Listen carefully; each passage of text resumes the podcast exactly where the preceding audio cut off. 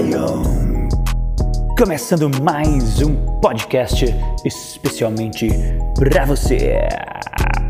Oh yeah. Bom dia, boa tarde, boa noite. E buenos dias, buenas tardes, buenas noites! Vamos lá ao nosso 16 episódio do Pod Lion seu podcast de criatividade e paternidade. Lembrando que nessa primeira temporada, gente, eu estou fazendo uma leitura compartilhada do livro 20 Regras de Ouro para Educar Filhos e Alunos, um livro de Augusto Cury, porque eu acredito que assim que você né, entra nesse mundo da paternidade, né, que você vai estar tá aí criando um filho, é essencial você se instruir, ler livros, pesquisar no YouTube, ver vídeos de como educar melhor seu filho né, para o novo mundo aí que está surgindo, para que eles né, consigam transformar este mundo atual num mundo melhor. Essa é a nossa missão como pai, fazer com que os nossos filhos transformem o mundo num lugar melhor, né? E para isso a gente tem que educar da melhor forma possível. Então eu achei esse livro aqui incrível para ter esse primeiro aprendizado, né? Afinal de contas, não se ensina na escola a gerir emoção. Augusto Cury está trazendo aí um pensamento, né?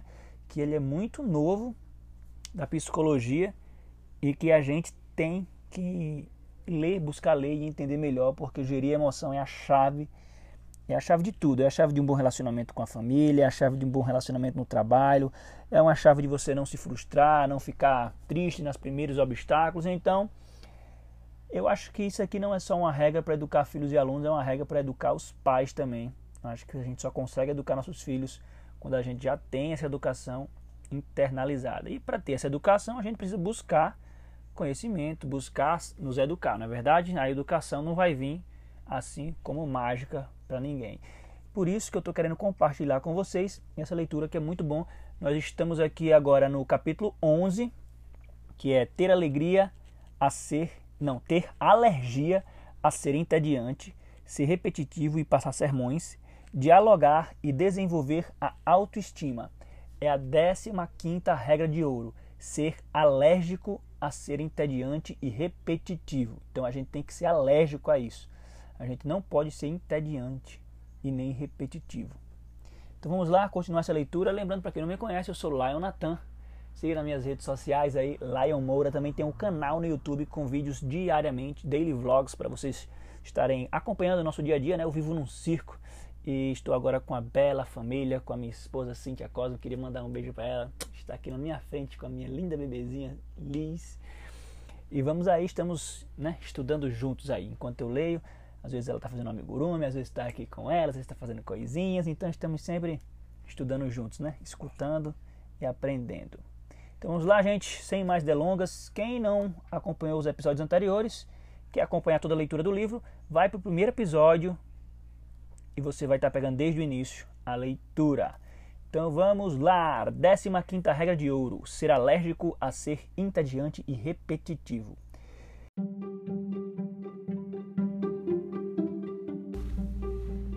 Eu sou uma pessoa alérgica. Não é confortável ser alérgico pruridos, espirros, dificuldade de respirar e muitos outros sintomas nos perturbam. Mas estou preconizando um tipo de alergia que todos deveríamos ter, principalmente executivos, pais, professores e casais. É a alergia a ser chato, entediante, repetitivo. Parece brincadeira, mas nunca houve tantos pais repetitivos, jamais tantos professores entediantes e líderes especialistas em corrigir seus seguidores com velhas e cansativas broncas. Na era do entretenimento, onde a indústria do lazer, por meio de séries de TV, cinema, esporte, música, procura de todas as formas trazer novidades para cativar o espectador, os educadores, como grandes comunicadores do teatro, da sala de casa e de aula, muitas vezes não fazem um esforço mínimo para ser mais versáteis, interessantes, encantadores e para atrair a audiência de seus filhos e alunos querem atenção, mas são pessoas marcadamente chatas e repetitivas. Observe uma situação comum. Se o marido vê sua esposa cortando as suas respostas, ou vice-versa, interrompendo o discurso do seu pensamento, é comum ele criticá-la. Deveria ficar alegre com a intervenção da pessoa que ama, ainda que inúmeras vezes. Deveria inclusive diminuir o índice GEI, colocar sua mente no piloto automático e relaxar, admirá-la. Mas não, o sujeito é chato e intolerante. Fala em tom exaltado: é minha vez de falar. Casais em que um compete com o outro entram no estado de falência. No começo da relação são extremamente generosos, mas com o passar do tempo tem início a competição. Não se amam com um amor inteligente, calmo, encorajador, mas com um amor tosco, irritadiço, intolerante às frustrações. Não existe amor sustentável onde um não admira o outro. Pais que falam mais de uma vez a mesma coisa quando corrigem seus filhos são chatos. Alguns falam mais de cem vezes sem saber que na segunda vez eles já fecharam o circuito da memória. Professores que passam os mesmos sermões são chatíssimos. Parecem aquelas vitrolas antigas onde a agulha ficava presa no ar do disco de vinil e repetia o mesmo trecho da música continuadamente. Quando os pais ou mestres abrem a boca para dar uma velha e entediante, e entediante bronca, disparam inconscientemente na mente dos jovens o gatilho da memória que abre janela killer e a âncora que fecha o circuito da memória, pois estes sabem tudo o que vem pela frente, portanto não ouvem mais nada, ainda que esgoelem, gritem, tenham crise de ansiedade. Todo esse mecanismo mental ocorre em frações de segundos. Não é que uma criança ou adolescente não queira ouvir seus educadores, é que não consegue, pois foi aprisionada pelo comportamento tedioso, chato, repetitivo de seus educadores. Se você detesta filme de terror e alguém o obrigasse a assistir um deles, seria prazeroso? Claro que não. Como então obrigar filhos e alunos a ouvir nossos velhos e repetitivos sermões e ainda por cima esbravejar dizendo que eles são ingratos e rebeldes? Fazemos pior que um filme de terror. Passa o ano e entra ano e somos chatíssimos. Repetimos as mesmas palavras, fazemos as mesmas advertências e ainda por cima queremos que nossos jovens nos ouçam calados, sem nem sequer olhar de lado. Isso não é colocar limites, é estressar o cérebro dos nossos filhos e alunos. Por não entender a última fronteira da ciência, o processo de construção de pensamentos e formação do eu, somos carrascos daqueles que amamos. Vamos entrar no outro item aqui.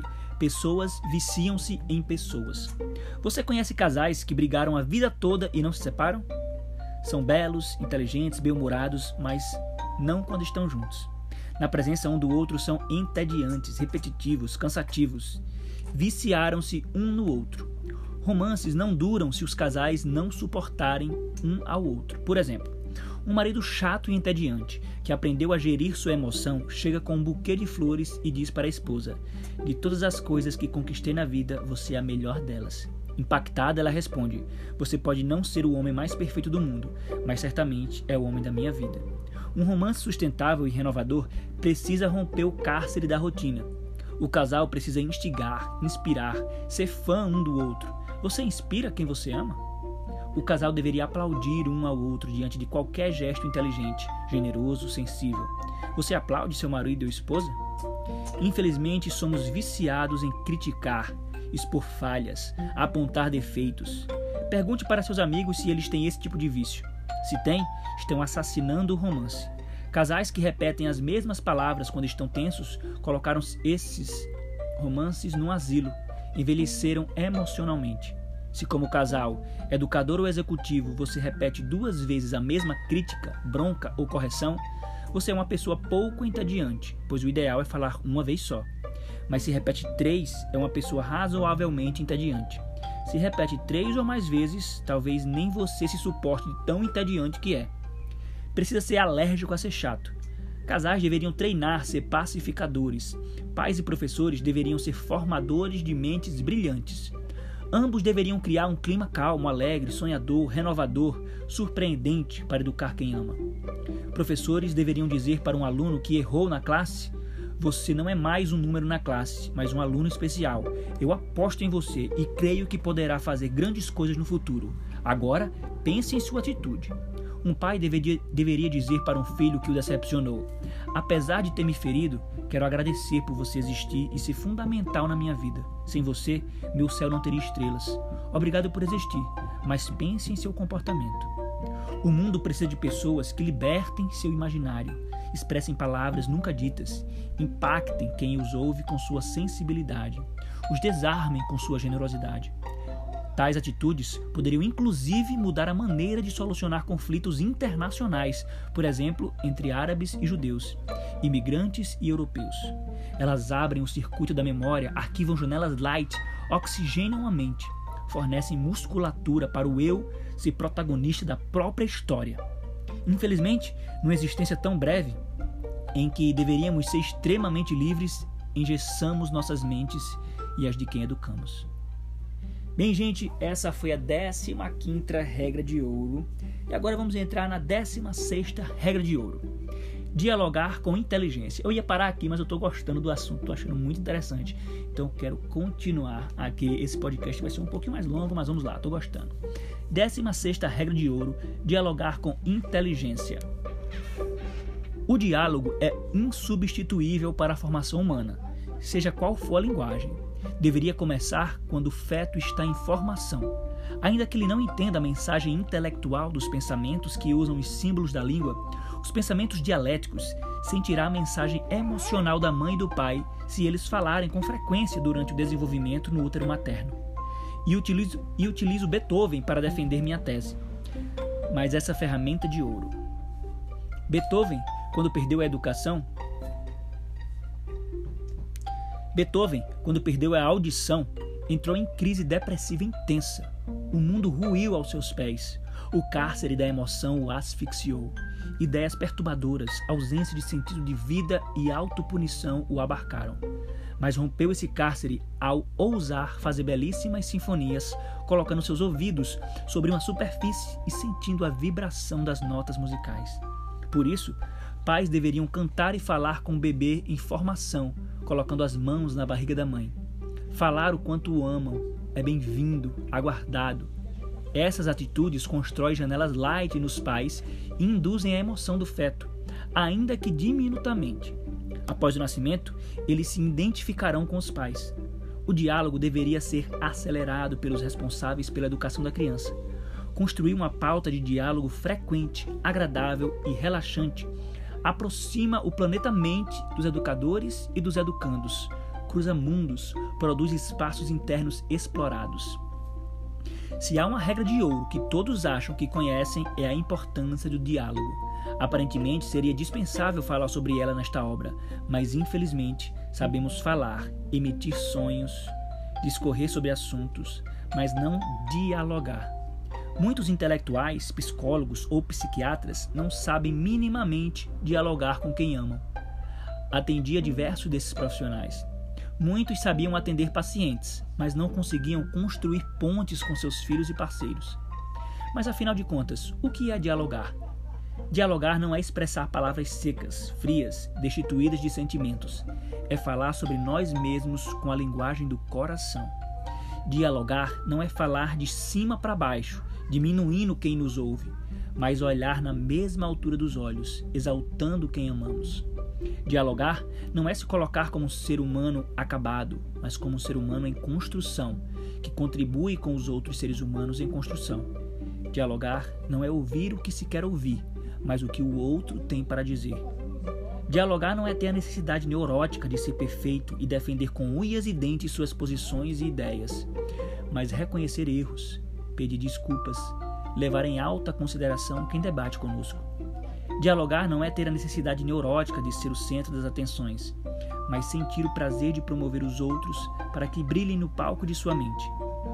Dialogar não é ser indiferente e indelicado enquanto o outro fala, inclusive quando ele não tem a mesma velocidade e coerência de raciocínio que você, mas expressar várias vezes durante o diálogo que está apreciando, parabenizar o interlocutor, ainda que seja uma criança, e conduzi-lo de forma inteligente e produtiva. Dialogar não é falar de política, economia ou esporte, mas comentar os capítulos mais importantes de nossas biografias, as dificuldades e derrotas que atravessamos e as lágrimas que choramos, para que nossos filhos e alunos ousem escrever as suas próprias biografias sem medo e com dignidade. Pais e professores inteligentes que aprendem as técnicas do coaching da gestão da emoção apresentam diálogos inteligentes. Perguntam: o que você está sentindo? Que medos o abarcam? Que sonhos você tem? Que pesadelos o afligem?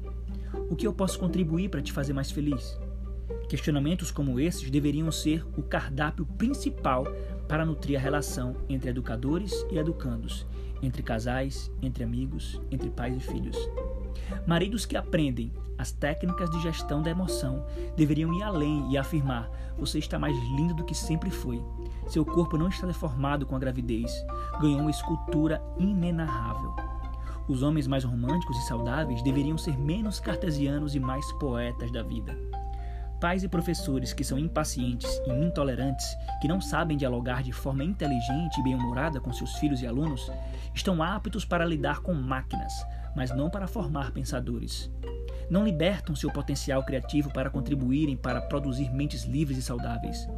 Podem, sem saber, estar preparando seus filhos e alunos para serem futuros pacientes dos consultórios de psiquiatra e de psicólogos. O diálogo rico, contínuo, saturado de risadas e elogios, produz uma revolução cognitiva, irriga o desenvolvimento das artes da observação, interioriza relaxamento, imaginação e pensamento abstrato. Esses elementos nutrem uma emoção saudável, calma e contemplativa. As grávidas precisam de notáveis diálogos. Existe uma série de estratégias, não, não medicamentos, que aliviam a ansiedade e o humor depressivo delas. Por exemplo, desenhar, tocar instrumentos ou ter atitudes filantrópicas. Essa estratégia desacelera os pensamentos angustiantes, melhora o foco, relaxa e induz ao prazer. Mas nada é mais agradável do que se reunir com as amigas para conversar e contar histórias. O diálogo leve e descompromissado pode ser arrebatador se for feito com frequência. As mulheres são mais resilientes, em média, que os homens. Muitos homens sofrem calados, o que é sinal não de resiliência, força e coragem, mas da robotização do ser, da necessidade neurótica de estar sempre certo. As mulheres democratizam mais sua dor, a exteriorizam mais, o que favorece a sua superação. Frequentemente, a quantidade de estímulos estressantes que as mulheres sofrem ao longo da vida é maior do que aos homens, até por conta da gravidez. Vítimas de terremotos, guerras, crises econômicas, as mães choram, mas poucas veem suas lágrimas. Se deprimem, mas quase ninguém enxerga sua dor. Abraçá-las e acolhê-las é vital. Por isso, temos de aplaudir, valorizar e apoiar financeiramente programas mundiais, como Médicos Sem Fronteiras, que oferecem suporte a essas mães e aos seus filhos. Esses médicos são poetas da humanidade. Infelizmente, na era digital, não é preciso passar por guerras ou terremotos para viver em um ambiente emocional saturado de estímulos estressantes. Os pais viciados em smartphones, que acessam freneticamente seus aplicativos e suas redes sociais, podem desenvolver insatisfação crônica, altos níveis de irritabilidade e ansiedade, o que os leva à intolerância com as frustrações. Tornam-se peritos em esmagar as regras de ouro que estamos supondo. Pequenas contrariedades os fazem perder a paciência, gritar, apontar falhas, dar broncas, criticar. São ecologistas físicos, não aceitam lixo sobre a mesa ou solo, mas anti-ecologistas mentais, que poluem o delicado planeta emoção de seus filhos. Pais e professores, plugados em celulares, substituem o diálogo pelo envio de mensagens. Deixam de admirar os personagens mais incríveis do mundo, seus filhos e alunos. É um crime educacional usar celular na frente das pessoas que não nos são caras das pessoas que nos são caras. No fundo, elas se tornam baratas, estão deixando de ser nossa prioridade. Elas são sua prioridade? Verifique se você usa, usa celular na frente dos seus filhos, parceiro, amigos, em vez de ouvi-los, aplaudi-los, emocioná-los. O ser humano moderno está mais doente do que imagina. Vamos entrar no outro item: crianças que mentem são inteligentes. Estimulem seus filhos a dialogar desde pequenos, Aplauda as conversas, inclusive as perspicácias, astúcias e dissimulações deles. Não se escandalize quando eles mentirem ou dissimularem.